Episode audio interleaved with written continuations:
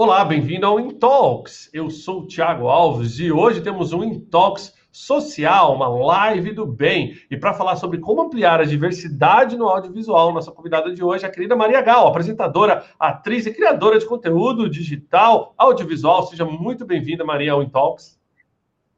Obrigado, Tiago.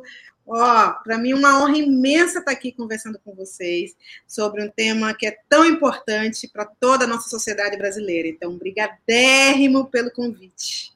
Querida Maria Gal, ela que é apresentadora, atriz, criadora de conteúdo audiovisual, nascida em Salvador, é uma personalidade em ascensão, como vocês vão perceber pelo bate-papo que a gente vai ter com ela aqui. Ela foi ganhadora do prêmio de melhor atriz pelo Festival de Cinema de Madrid, ela vai contar tudo pra gente. Sua trajetória profissional conta com uma experiência diversa em vários nichos culturais diferentes, né? Além de, de tudo que eu já apresentei, ela também é produtora e colunista da revista Vogue sobre o tema diversidade. E além de tudo, né, a representação de uma mulher forte que luta pelos espaços, né, e possui um perfil multifuncional, está aqui hoje fazendo esse quadro com a gente no Intox. Maria, posso pedir para você começar apresentando a sua história um pouquinho para o pessoal, contando a sua trajetória, né, a sua história de vida, e aí a gente começa a partir daí. O que você acha? Tá bom, perfeito. Bem, aí como você falou, nasci em Salvador, né? E a minha vida artística começa em Salvador. Então, eu comecei a fazer teatro lá há 22 anos. Só que eu comecei a fazer teatro num local que chama Teatro Vila Velha e com um grupo que já falava sobre a questão racial há 30 anos, que é o Bando de Teatro Lodum. Então, acabou que esse tema da representatividade fez parte da minha história desde o meu início de carreira. Enfim, depois eu migrei para São Paulo, né? É, morei 10 anos em São Paulo, fiz vários espetáculos, é, espetáculos para fora do, Brasil, trabalhei com grandes diretores como Zé Celso, estudei na Escola de Arte Dramática da USP, enfim. E depois de 10 anos eu acabei migrando para o Rio de Janeiro, e aí eu comecei a focar mais em audiovisual né? não só como atriz, mas também começando a desenvolver projetos, produzir conteúdos para audiovisual. Então, falando rapidamente essa minha trajetória, é isso. Além disso, como você falou, né? Eu tenho uma coluna que fala sobre diversidade na Vogue Gente, é, e tenho uma Maria, uma produtora que chama Maria Produtora e que tem essa missão de produzir filmes, séries, conteúdos para mídias digitais e programas de letramento que dialogam com o tema da representatividade negra. Né? Sou criadora de conteúdo, tenho no Instagram, já tem aí mais de 700 mil seguidores, juntando aí as redes, enfim. Então, é isso. Você sentiu uma migração, por exemplo, quando você dá uma palestra, quando você vai ah, no mercado B2B, né, no mercado empresarial, e levanta essa bandeira para palestrar e para falar sobre essa necessidade que precisa ter de criar essa cultura de diversidade, né? Isso geralmente vem com embates, muitas vezes vem com uma certa dificuldade de fazer essa transição, muitas vezes, de quem está no foco ali de, de, do audiovisual e entrar no mercado B2B. Você sentiu esse também, esse embate? Como foi essa sua adaptação para isso? Olha, está sendo, né? É porque, assim, a produtora, apesar de já existir há algum tempo, é, eu nunca foquei tanto nela como eu foco de um tempo para cá, do, do, ano passado para cá, por conta da pandemia. Né? Eu estava gravando uma novela no SBT, é, gravando a segunda fase da novela, enfim. E até que veio a pandemia e a gente teve que parar as gravações, então, é, com toda essa questão, acabou que eu migrei realmente em na produtora. E aí a gente tem feito reuniões assim diariamente. E aí eu estava até falando ontem, gente, é, parece que eu trabalho muito mais em home office é, nas reuniões do que quando eu gravava, porque é aquilo, né? É uma reunião atrás da outra, trabalho intelectual, esse trabalho que a gente faz em relação ao tema da diversidade, né, em todas as nossas pautas, em todas as nossas reuniões. Então, acaba que exige também né, desse trabalho intelectual. Então, eu digo que já estou com saudade de voltar a gravar, porque.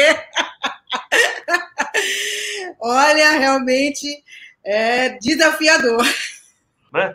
Que, vamos falar um pouquinho de diversidade no nosso país, né? Por que, que é o momento da gente abrir essa discussão e trazer esse tema para dentro das empresas? Maria, o que, que tem de diferente agora com essa pandemia que não tinha no passado?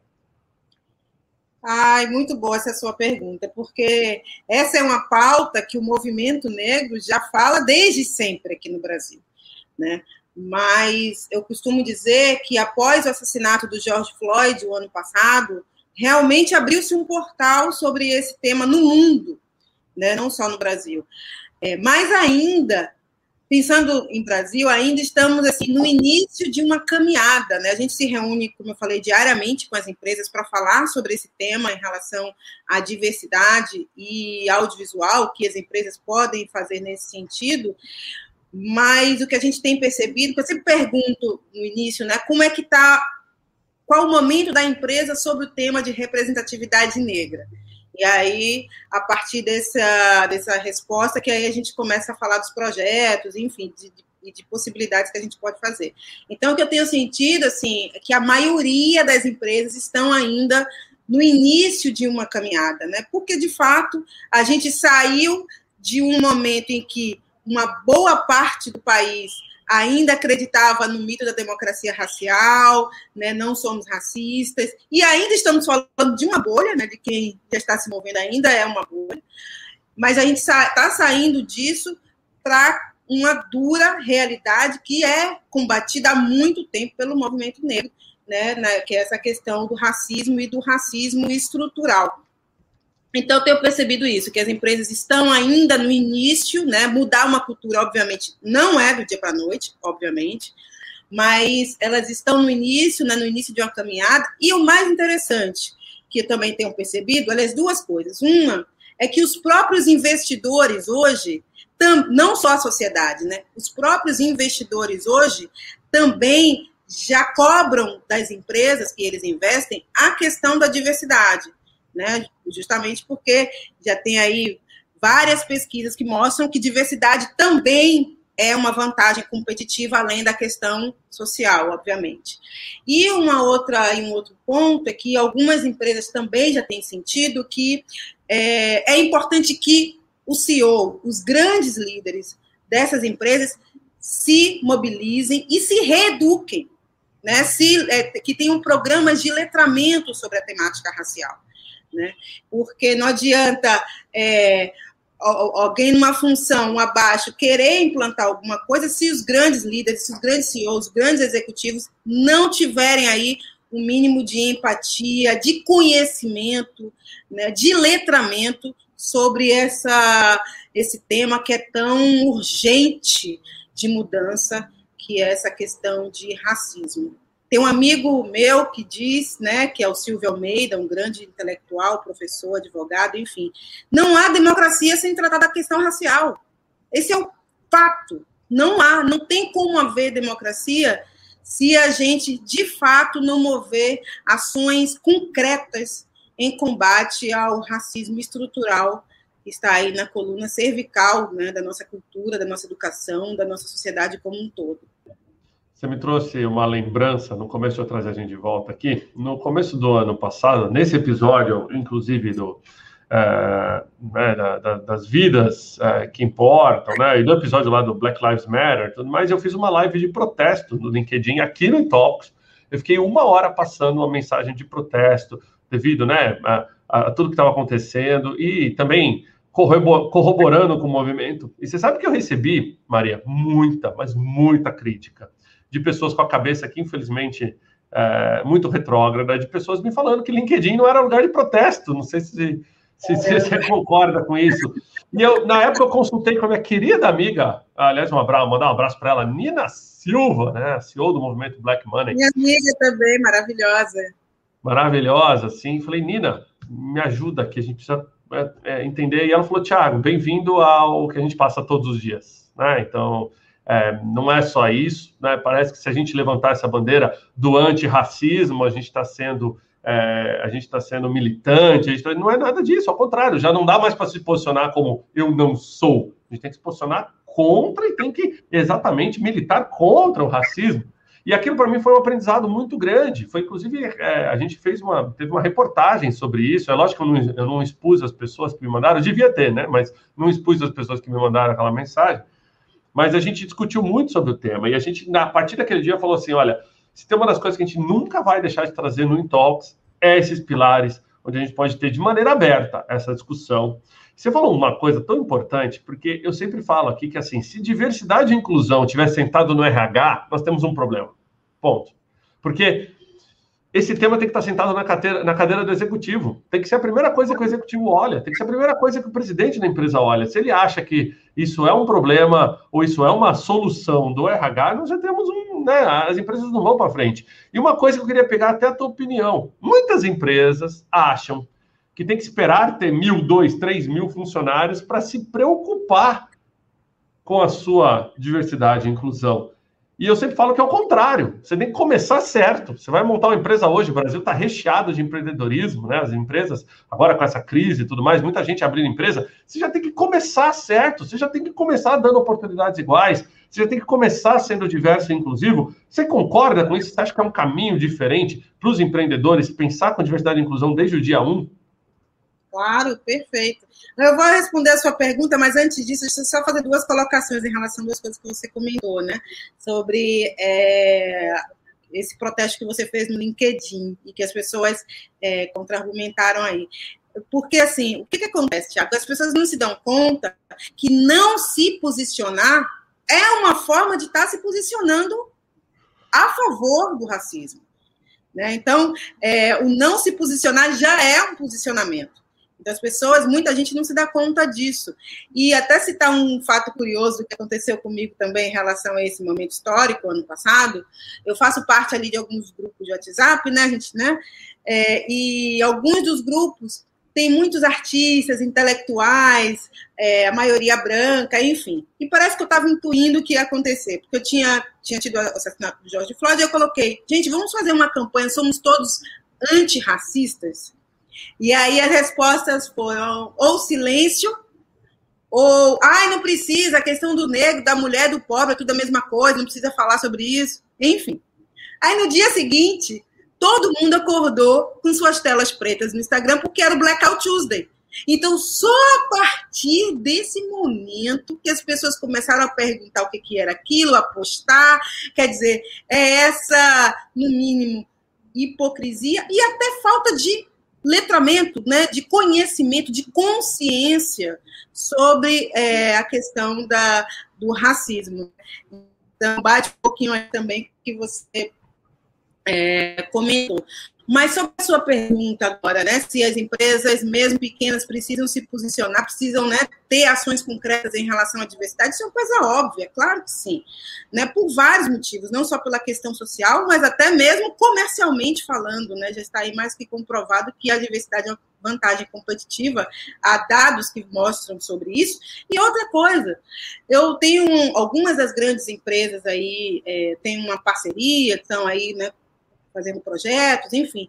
E aí, algumas delas têm adotado a política do seguinte: de que seus fornecedores, que seus fornecedores vão ter um prazo para trabalhar a diversidade, né? E se não trabalharem diversidade no ano seguinte, já não vão ser mais fornecedores dessas empresas.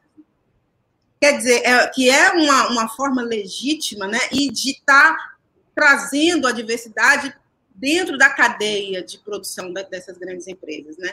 Então, o que eu quero dizer é que esse momento é um caminho sem volta, realmente, não só no mundo, no Brasil, inclusive, né? Então, as pessoas têm que se posicionar, têm que tomar ações concretas, têm que se reeducar, né? E nada melhor do que até começar com programas de letramento interno, por exemplo, sabe? É, se eu perguntar aqui, por exemplo, vou dar só um exemplo, tá? Um dos projetos que a gente está desenvolvendo em fase de captação de recursos, é, se eu perguntar, por exemplo, quem conhece aqui Carolina Maria de Jesus, dá um ok aí quem conhece. Você conhece, Thiago? Não, de cabeça não. Eu não estou assistindo lá no YouTube, enfim, estou vendo só aqui a nossa. Estamos jogando. Vou, vamos jogar a pergunta para o pessoal aqui. Eu estou monitorando, vamos ver quem conhece. A Carolina Maria de Jesus? O que, é que a maioria está respondendo? Ainda não, então vai vir. Tem um lagzinho de uns 30 segundos entre todo mundo responder aqui, ó. A Jaqueline já mandou para a gente aqui, conhece Educar para Integrar. Ó, cadê? Carolina de Aguiar também, falando que conhece o trabalho dela. Que legal, tô até feliz, porque assim, quando eu faço essa pergunta, a resposta geralmente é a que você me deu, as pessoas não conhecem. Né? E a gente está falando de uma das histórias mais importantes e impressionantes da literatura brasileira. Resumindo bastante, a história de uma mulher negra, semi-analfabeta, que tinha um sonho, que era se tornar escritora. E ela não só se torna escritora, como ela se torna best-seller, traduzida para mais de 40 países, mais de 14 idiomas, estudada muito nas universidades norte-americanas, inclusive, recentemente, ela já é falecida, tá? Estou falando de uma história que aconteceu década de 40, 50, 60, 70, enfim. Ela recentemente é, recebeu o título de doutora honoris causa, enfim. Então, só para dar um exemplo do quanto a gente não conhece a nossa própria história negra no Brasil. Vou, inclusive, trazer aqui para o benefício da audiência, Maria, se me permite, aqui, ó, site onde vocês vão poder, na própria Wikipédia, a página inteira dedicada à claro. Maria de Jesus aqui, com a história Google, dela. O próprio Exato. Google é, é, homenageou no aniversário da Carolina, enfim. Então, só para dar um exemplo sabe? Do quanto que a gente não conhece a nossa própria história e enquanto a gente não conhece, tem aí um grande desconhecimento sobre pautas raciais, sabe? Então, isso só para exemplificar do quanto é importante programas de letramento interno dentro das empresas, né? Isso aí, ó, muita gente mandando aqui, deixa eu trazer um pouquinho mais a interação com a audiência. A Alessandra Cesare mandando aqui, ó, a mensagem, o Hernandes concordando, a Carolina mandando hashtag orgulho, isso mesmo. Você perguntou assim se o pessoal conhece, não conhece, eu acho que está meio a meio aqui entre conhece e não conhece no LinkedIn, tá? Então há muita gente mandando aqui mensagem bacana. Continue participando, pessoal. Agora, é, Maria, deixa eu te é, perguntar uma coisa. Existem dados assim hoje sobre como está a posição uh, dos negros dentro das empresas, etc. Tem alguma coisa que você queira compartilhar com a audiência nesse sentido? É, eu vou querer compartilhar mais dentro desse mercado do audiovisual, tá? Porque esse é um mercado que abrange não só quem trabalha no audiovisual. não sei se você sabe, se a audiência sabe. Você sabia que o Brasil é o quinto país do mundo que mais consome audiovisual? Caramba! Você sabia? É, você sabia? Não, não fazia ideia que era tão alto assim, né? Quinto. Assim, o Brasil é um país populoso, então a gente supõe que sim, né? Mas quinto é um ranking. A gente não é a quinta é. economia do mundo mais. É. É o quinto país que mais consome audiovisual, audiovisual como um todo, não só filmes, streamers, TV, mas também o audiovisual que a gente vê nas redes sociais, enfim. Então, eu quero dizer, o audiovisual faz parte da nossa cultura. Né? Então, e ao mesmo tempo, a gente tem é um, é um, um país tão potente audiovisual, a gente tem uma enorme invisibilidade negra. Se eu te perguntar de novo, eu perguntar para a audiência, quantos filmes ou quais filmes brasileiros vocês assistiram que te estampado uma atriz preta retinta no cartaz? Ah. Vamos ver o que o pessoal responde aqui. Tem um lagzinho, como eu te disse, Maria, de uns 30 segundos. Você pode continuar, daqui a pouco eu trago a resposta deles aqui. Tá bom.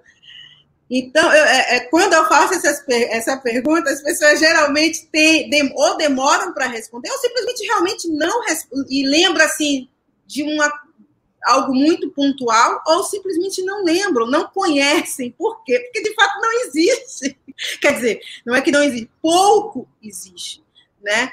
É, tem pesquisas que mostram, a pesquisa até da própria Ancine, que é o órgão que rege o audiovisual, uma pesquisa de 2016, que mostra que atrizes negras estão em apenas 4,4% dos filmes produzidos no Brasil. Isso sem a gente comentar sobre a questão do colorismo, a questão dos estereótipos, enfim.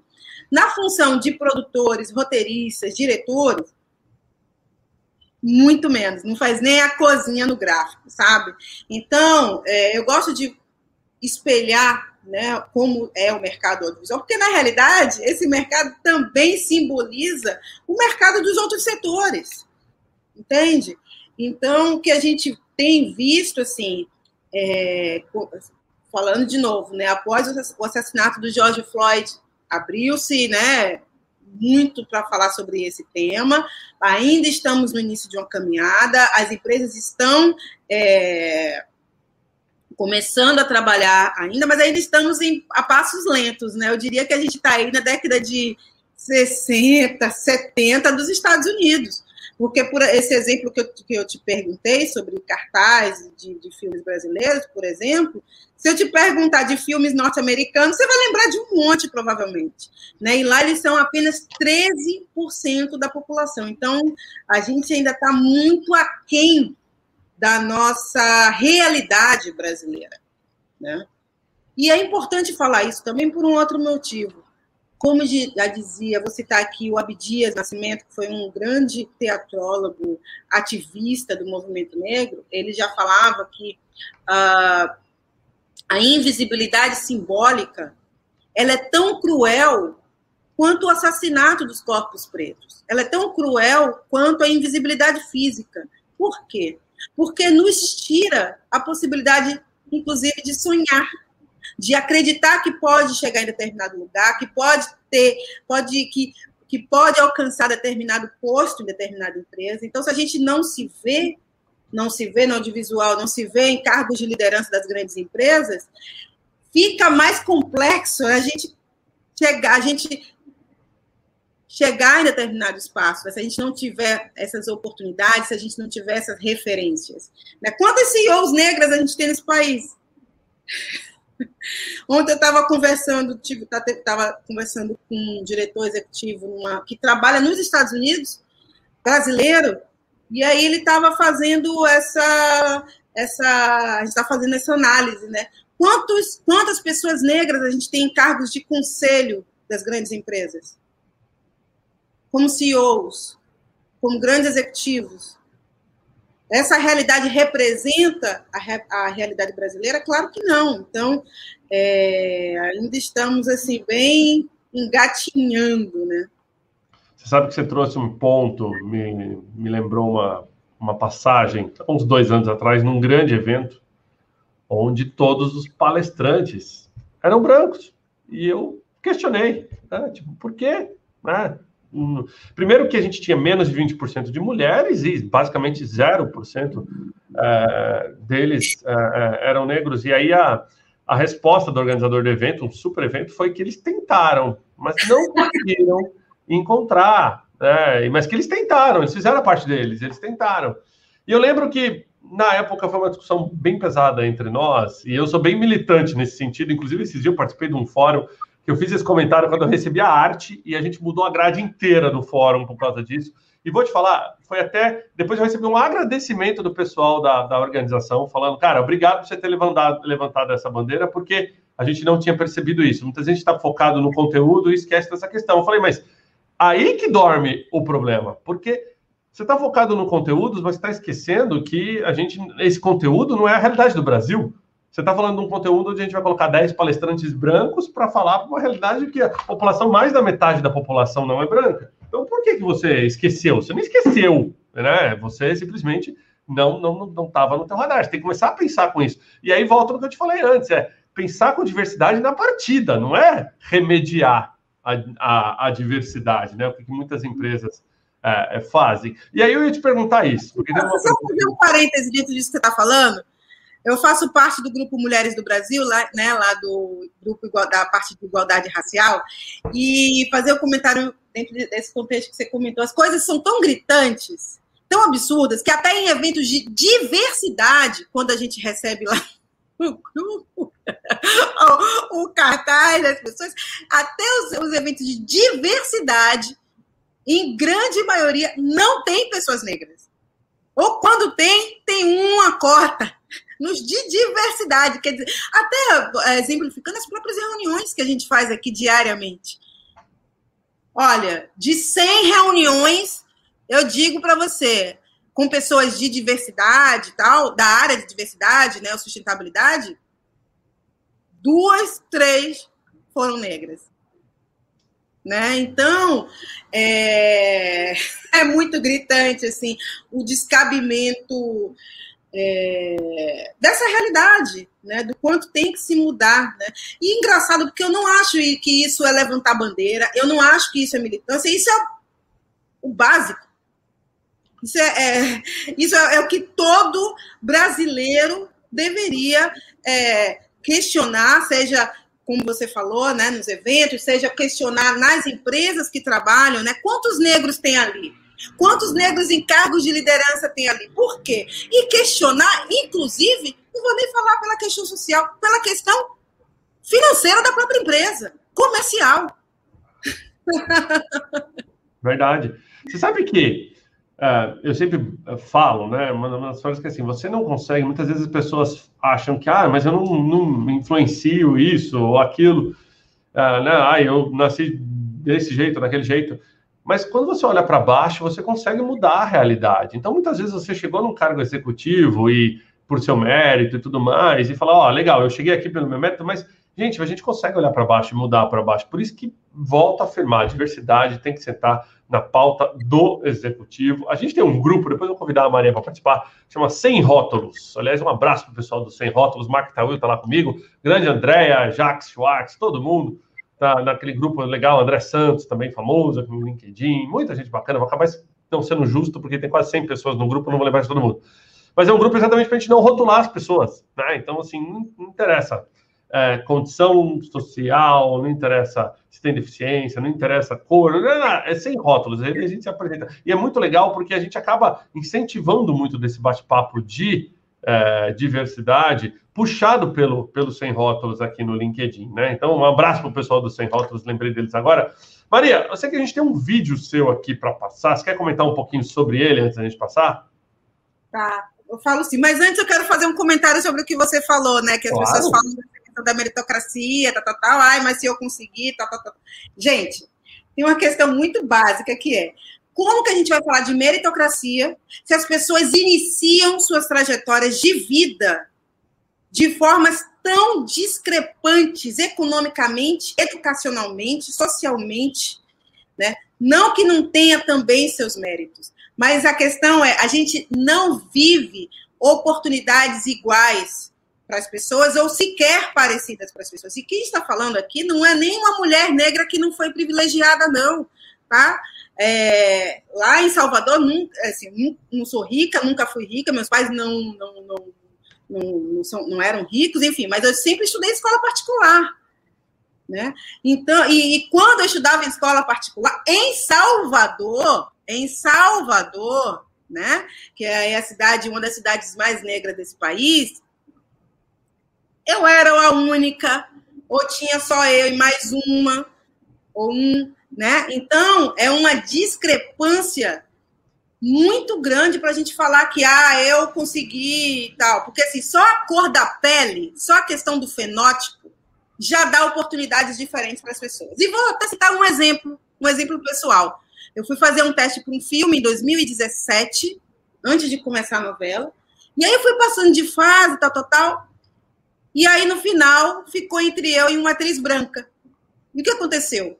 O diretor optou pela atriz branca, porque, segundo ele, o tom da pele dela era mais comercial do que o meu, pelo fato dela ser branca. Não era que ela era mais conhecida, nada disso, tá? Era mais comercial pelo fato de ser branca. Quer dizer, o que contou não foi meu talento, meu esforço, né? Porque ainda tinha isso, o teste era em São Paulo, eu estava super sem grana, eu moro no Rio, tinha que investir, enfim. Não, minha, nada, nada disso contou. O que contou foi o tom da pele. Isso que eu passei milhares de brasileiros passam todos os dias. Seja de forma direta, dita assim como foi dito, que na verdade ele nem falou para mim, falou para uma pessoa da produção que por acaso era meu amigo e me contou, ou de forma indireta, pelo sobrenome, né? Pelo endereço. Então tudo isso, todas essas questões é, fazem com que muitas pessoas não tenham as oportunidades que elas poderiam ter. Né? E aí, indo para o vídeo que você comentou, daí também nasceu essa necessidade da Maria produtora, porque eu entendi o seguinte: Porque, assim, depois de você, por mais que você saiba que existe racismo, ouvir um negócio desse não é algo tão agradável, né? Depois de tantos anos de carreira e você se esforçando tal. Então, aí foi que eu falei, gente, minha filha, você vai ter que empreender. Você não vai poder ficar só esperando te chamarem para poder fazer o teste, tal, tal, tal, tal, para você passar, porque esse pensamento desse diretor não é só dele. Esse pensamento dele traduz o que pensa uma grande maioria, não só dos diretores de audiovisual, diretores de grandes empresas, enfim. Então, você vai ter que empreender de alguma forma seus projetos que você acredita. Então, daí nasceu né, alguns dos projetos que a gente tem aí desenvolvendo. E a Maria, produtora, focada em produzir filmes, séries, conteúdos para mídias digitais e programas de letramento que dialogam sobre a pauta racial, sobre a questão da representatividade. E aí, um dos trabalhos né, que a gente é, vem executando é esse vídeo, que vocês vão passar aí daqui a pouco, que foi um, um conteúdo em que a Intel e a Logitech queriam falar sobre algo que eles tinham, uma dor que eles tinham, que era o quê? Falar sobre negro e tecnologia. Né? De ter negros, é, pessoas negras, gamers, criadores de conteúdos, dos mais diversos é, tipos de trabalho em relação à tecnologia e, e também das mais diversas vertentes para estarem falando sobre tecnologia. Porque a gente também vê essa ausência nesse, nesse setor. E daí nasceu a tecnologia que nos transforma, que é uma série de conteúdos de oito episódios, onde a Maria Gal entrevista esses jovens e que vai passar no YouTube da Intel. Então é isso aí, tem um teaser de um minutinho, pode soltar. Vamos soltar. Deixa eu trazer a gente de volta aqui para colocar o vídeo. Presta atenção aí, pessoal.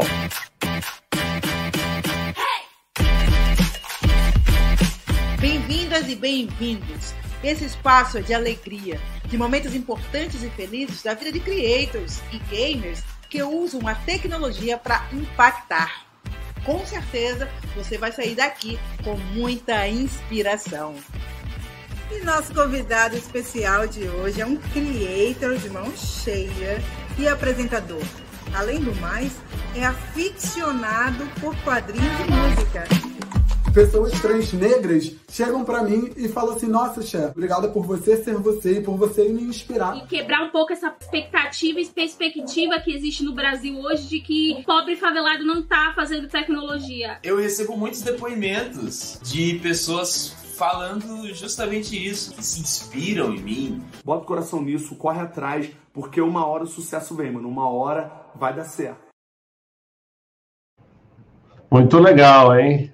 Muito bom. E como é que está esse projeto no dia a dia já, Maria? Assim, muitas empresas aderindo dessa forma de comunicação. Eu lembro de uma vez, agora não vou saber te precisar o ano, mas foi alguma palestra que eu assisti, inclusive da própria Nina, que ela falava assim que as empresas que não quisessem ser diversas pela hombridade, pelo conceito, né, pela ética, que fossem diversas ao menos pela questão comercial, porque o mercado é tão grande né? E, pô, se pense, né? Por que, que você está ignorando a maior fatia do mercado?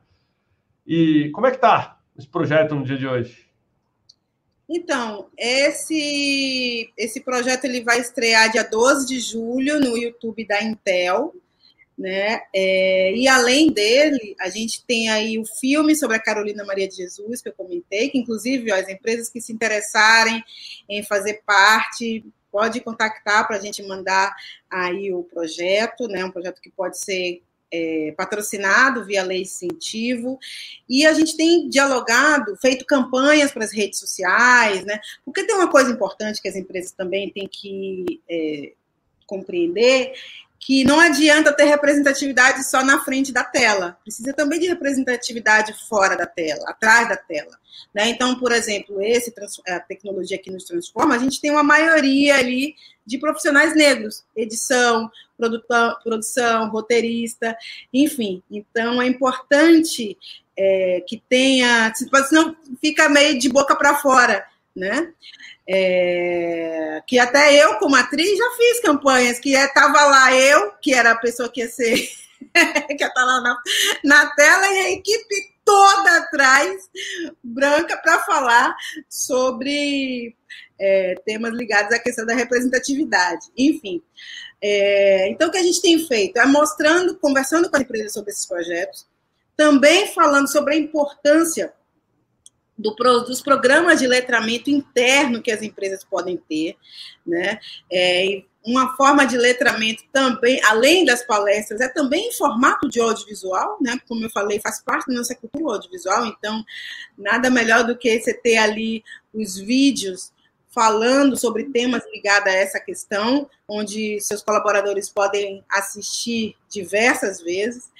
É, e a gente também tem feito campanhas né, para as redes sociais de outras marcas, enfim. Então, a gente está aí na luta, na busca de trazer aí mais representatividade no audiovisual e para as empresas, né, buscando sensibilizar cada vez mais sobre esse tema. Mas uma coisa que eu tenho sentido, que eu tenho achado interessante é isso, né, as empresas que, algumas das empresas que acolhem é, os nossos projetos, enfim, são empresas que, de alguma forma, estão, de fato, fazendo ações concretas em relação à representatividade. Isso é um dado bem importante. Não vou dizer que são todas, mas uma grande maioria.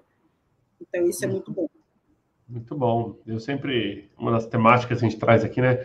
Que diversidade é chamar todo mundo para o baile, inclusão é todo mundo tem a oportunidade de dançar, né? Chamar todo mundo para dançar.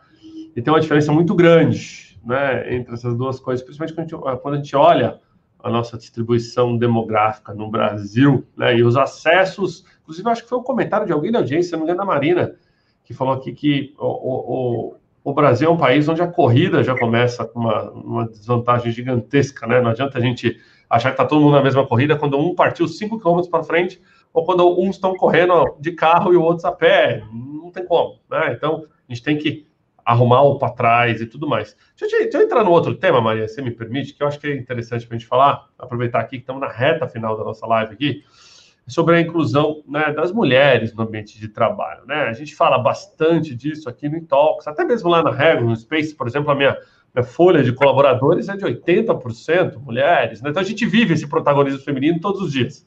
Né? Então, cargo de gestão e tudo mais. Só que a gente sabe que não é muito a realidade das empresas, e a mulher tem trabalhado cada vez mais, né, em dupla, tripla jornada, conquistando o seu espaço. E essa pandemia trouxe, talvez, uma oportunidade é, sem igual para que as empresas olhassem para o papel da mãe, da mulher que está em casa, da mulher que tem os filhos, que muitas vezes carrega essa carga sozinha, né, da responsabilidade sobre as crianças, e viu que esse trabalho híbrido, essa questão dela ter proximidade, muitas vezes, que é um novo normal, né? Então, você acha que talvez essa pandemia, por gerar mais empatia, ela vai dar mais oportunidade para mulheres inserida no ambiente de trabalho e, e, não ter aquele preconceito que a gente tinha antigo, né? De, de, que, ah, se engravidar vai ficar fora, ou que isso, que aquilo. Como é que você acha que a mulher está se relacionando, como é que as empresas, perdão, estão se relacionando com as mulheres no ambiente de trabalho, quando a gente está pensando com a empatia no centro de tudo? Olha só, Tiago, que eu tenho experienciado, assim, das nossas reuniões, enfim, com as empresas, é que sempre quando tem mulheres, e que é, de fato, uma maioria, né, sempre tem pelo menos, enfim, aliás, não vou nem dizer, é, tem, tem muito mais mulheres do que homens, isso é um fato, é, já, mas aí eu tenho que puxar para essa questão racial, né, são mulheres brancas, ainda, né? Então, apenas, né? E muitas vezes. Então, ainda quando se fala sobre diversidade, ainda quando se traz mulheres, em sua grande maioria são brancas. É... Então, eu, eu vejo que ainda tem muito para se é, questionar em relação a isso, até porque as mulheres negras é o maior, é, fazem as mulheres negras fazem parte do maior bloco populacional, que é 28% da população. Né? E até nem vou falar muito longe, se você ligar a TV, por exemplo, você vai ver esse dado também. Você vai ver ali uma maioria, né, em alguns, em alguns é, trabalhos, até uma maioria branca, uma, é, uma maioria feminina, mas ainda assim de mulheres brancas. Então, é, o que eu percebo é que as empresas precisam não só ver essa questão da mulher, que é necessário, sim, mas da, também da mulher negra, porque estão excluindo aí a maior parcela populacional, seja nos cargos de liderança das grandes empresas, seja para mostrar, é, para fazerem suas campanhas, enfim. Então, eu vejo que a gente ainda tem muito a caminhar nessa questão, da questão da mulher negra, principalmente. Ela, ao mesmo tempo, né, dados da violência doméstica, é, das, das mulheres brancas abaixou, das mulheres negras aumentou. Quer dizer, a gente tem aí muitas questões em relação a essa fatia populacional, né, que precisa, de fato, é, de mudança. Pode ter tua visão rápida, Maria. Uh, o Márcio Rocha traz aqui assim, como é que você vê o empreendedorismo, né, uh, negros ofertando produtos e serviços para médias e grandes empresas? Existe algum estudo nesse sentido? Olha, eu não sei se existe algum estudo nesse sentido. O que eu vejo é que assim, a, tem, é, o que tem surgido muito são de empresas parceiras, no sentido de fazer essa, essa, esse link né, entre o pequeno empreendedor e as grandes empresas, como, por exemplo, próprio, muitas consultorias, né, como vou até citar aqui o Integrare, então, vejo muito isso. É, em relação percentual, realmente eu não sei dizer. O que eu posso afirmar é que, até por experiência própria, que até chegar nas grandes empresas é uma questão. Né? Você tem um network, você tem um network que assim começar pelo network, você tem que chegar na pessoa certa da empresa. Não adianta mandar lá um e-mail do, do saque, do sei lá, né? Então, tudo isso é, vai distanciando muitas vezes da nossa realidade, né? Então, percentualmente eu não sei dizer. O que eu tenho visto é isso, dessas consultorias que têm feito esse, esse link entre esses pequenos empreendedores e as grandes empresas, né? Boa. Uma outra pergunta da nossa audiência aqui, interessante. Você acredita nesse formato de contratação às cegas, onde o candidato não é ouvido, nem visto, né? ou ele tem a imagem o som totalmente distorcido, de forma a não influenciar o contratante por a questão se ele é branco, se ele é homem, etc e tal? Ou você acha que isso acaba só potencializando, ó, a pergunta é, é pegadinha mesmo, ou isso acaba só potencializando as diferenças e de oportunidade, uma vez que a pessoa mais bem preparada vai ser a pessoa que a gente já sabe, né, de uma elite é, é XPTO. Como é que é a sua visão com relação a esse ponto?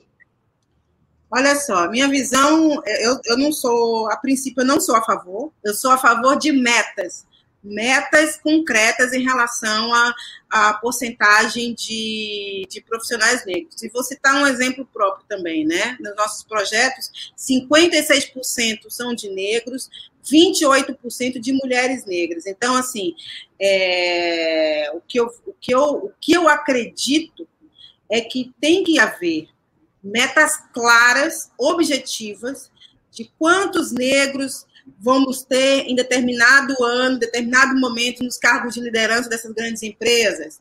Né? É, é, realmente, para mim, vai acabar trazendo a mesma realidade em muitos casos. Né?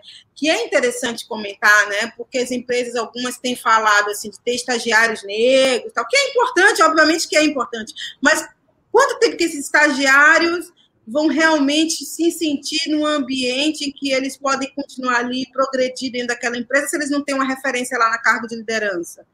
Né? Se não tem um programa de letramento interno da empresa em relação à temática. Então, é, é delicado. Eu, eu, vejo realmente que tem que se. O, o, melhor dos mundos, em todos os setores, são metas claras, objetivas, a quantidade de negros que tem que ter em determinados cargos de liderança, no caso das grandes empresas, ou até no audiovisual, né?